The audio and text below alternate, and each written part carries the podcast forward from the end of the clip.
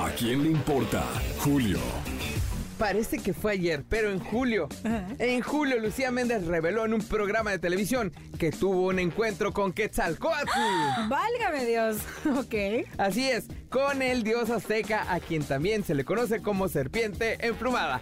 Lucía se acercó a esta divinidad para obtener su permiso y así empezar un nuevo proyecto. Y detalló que para poder conectar con Quetzalcoatl viajó hasta las faldas del volcán Popocatépetl. Ese recorrido lo hizo acompañada de otras personas, así como un historiador quien los guió en esta experiencia y comentó, me paro en medio y le digo, Quetzalcoatl, por favor, Quetzalcoatl, dame permiso para sacar esto. Dice, ustedes no me van a creer, pero está documentado. Llegó un águila, se paró frente a mí, estuvo 16 segundos viéndome, elevó su vuelo y se fue.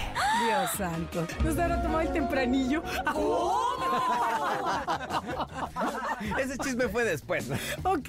Tras esto, el historiador le indicó a Lucía Méndez que después de que el águila se paró frente a ella, su hollín de amor la acompañaría ahora que Quetzalcoatl le había dado permiso de empezar el proyecto.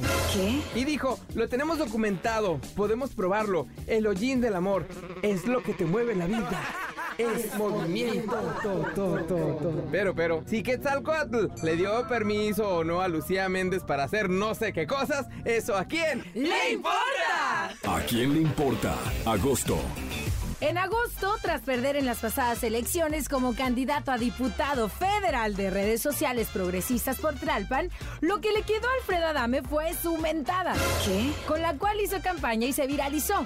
De hecho, no se arrepiente de lo que hizo porque esa popularidad lo ha llevado a comercializar mentadas de madre en Estados Unidos a 50 dólares, ¿cómo ves? De una aplicación llamada Va para ti, ahora cualquier interesado puede obtener el popular grito que hizo de Adame, una estrella de las redes sociales. Recordemos que en un video difundido en TikTok, una joven le pidió que la mandara a chiflar a su madre. Y así lo hizo. Cuando caminaba por una calle de Tlalpan, una chica le dijo, Alfredo, mándame a chiflar a mi madre, a mí también. Y Adame con una sonrisa contestó, órale, ahí te va. Vas a rechiflar a tu rechidísima madre. Saludos. Y ya se escuchan las risas ahí. Recordemos que con esto inició su campaña mentándole la madre a un automovilista mientras repartía volantes afuera de Six Flags, cerca de la Jusco. Este se la devolvió con el sonido del claxon y le dijo, Así como saqué a Laura Bozo, tú también chifla a tu madre. Luego se acercó para intercambiar insultos en la ventanilla de otro automovilista y a este le dijo, eres un lentejo, naco, fracasado, mediocre, chifla a tu madre. Esta última seguro vale más de 50 dólares.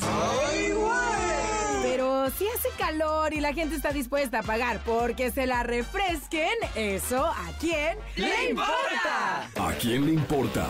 Septiembre. En septiembre, la tormenta tropical Aira provocó un desastre mayor en Nueva York. Al menos 1.200 viviendas afectadas con daños calculados por un valor superior a los 50 millones de dólares. ¿Qué? El fenómeno meteorológico provocó inundaciones en Brooklyn, Manhattan y Queens. Una de las afectadas fue nada más y nada menos que Thalía, quien vive en la Gran Manzana al lado de su esposo, el multimillonario Tommy Motola. Un poco aterrada, Thalía compartió a través de sus historias de Instagram cómo fue que estaba viviendo el estado de emergencia en su casa, en donde varias partes comenzaron a inundarse. Trató de tomarlo con calma, pero no pudo ocultar la angustia que estaba viviendo, pues su casa se vio afectada en varias partes por las fuertes lluvias. Por ejemplo, como el gimnasio, un estudio de grabación profesional, en el que el agua comenzó a filtrarse poco a poco, por lo que pensó en que en algún momento habría un corto o algún incidente mayor dentro de su casa. Mientras recorría el Green Room en el que graba y se toma fotos para redes sociales, dijo, les juro que me da risa de la maldita angustia. Que yo mejor me río para no llorar, cariños. No hay nada que hacer. Sigue cayendo un diluvio afuera. Lo bueno del caso fue que no le pasó nada ni a ella ni a su familia. Lo material se recupera. Además, el gobierno ayudó con préstamos a bajo costo para la reparación de viviendas con el fin de apoyar las labores de reconstrucción. Pero mientras se la dejaban como nueva, pudo recibir ayuda del gobierno federal para calificar por alojamiento temporal. ¿Qué tal? Ahora que si se tuvo que mudar por una temporada a su casa en Miami, eso a quién le importa. ¿A quién le importa? Octubre. En octubre, Susana Zabaleta participó como invitada en un programa del Escorpión Dorado. Ahí habló sobre la demanda que recibió por parte de Kinky por utilizar su nombre ¿Qué? y reveló que se gastó más de 400 mil pesos en la demanda por los honorarios de sus abogados.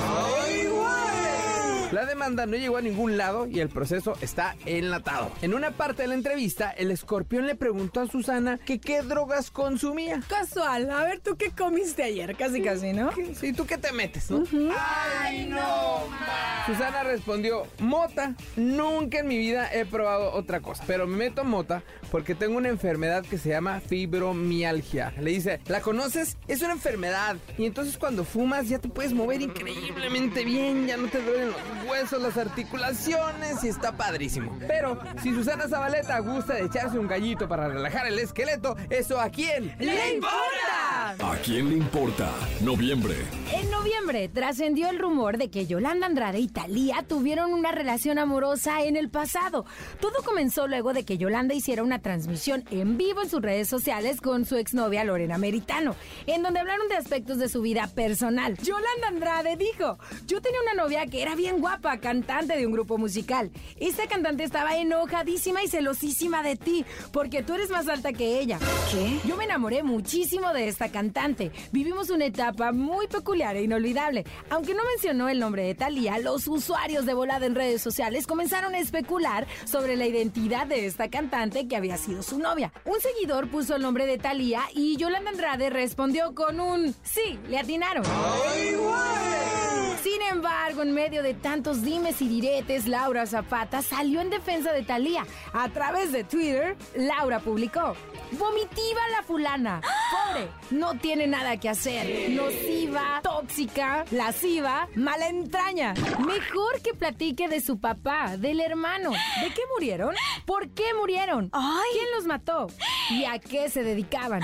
Suscribo cada una de tus palabras. Las perras ladran. Luego Andrade contesta, no se va a dejar. Laura Zapata se encontró con un espejo, se vio reflejada y dijo todo eso. Eso es lo que ella es. Nociva, complicada, una mujer que me da mucha pena porque nadie la quiere.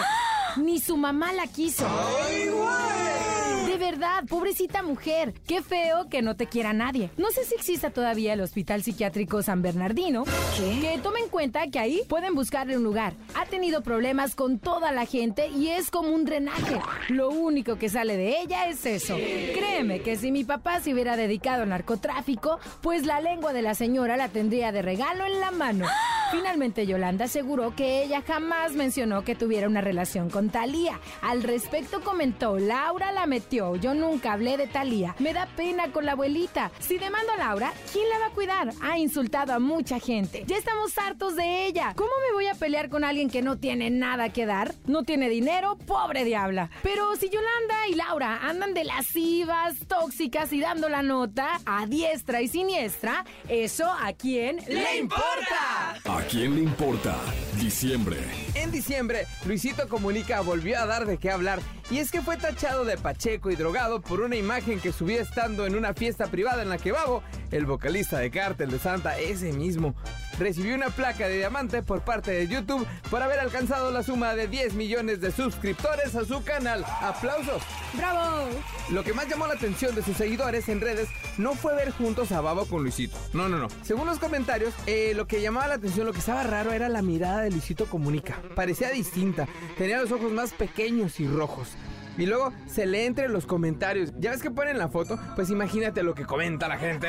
Ja, ja, ja, bien grifote Luisillo. Y ese es el tipo que ustedes siguen. Los ojos de Luisillo bien pacheco. Los ojos bien chilling de Luisillo. Puro marihualover. Pero si Luisito comunica, traía los ojos grandes, chicos, rojos, azules o verdes, ¿eso a quién ¡Le importa!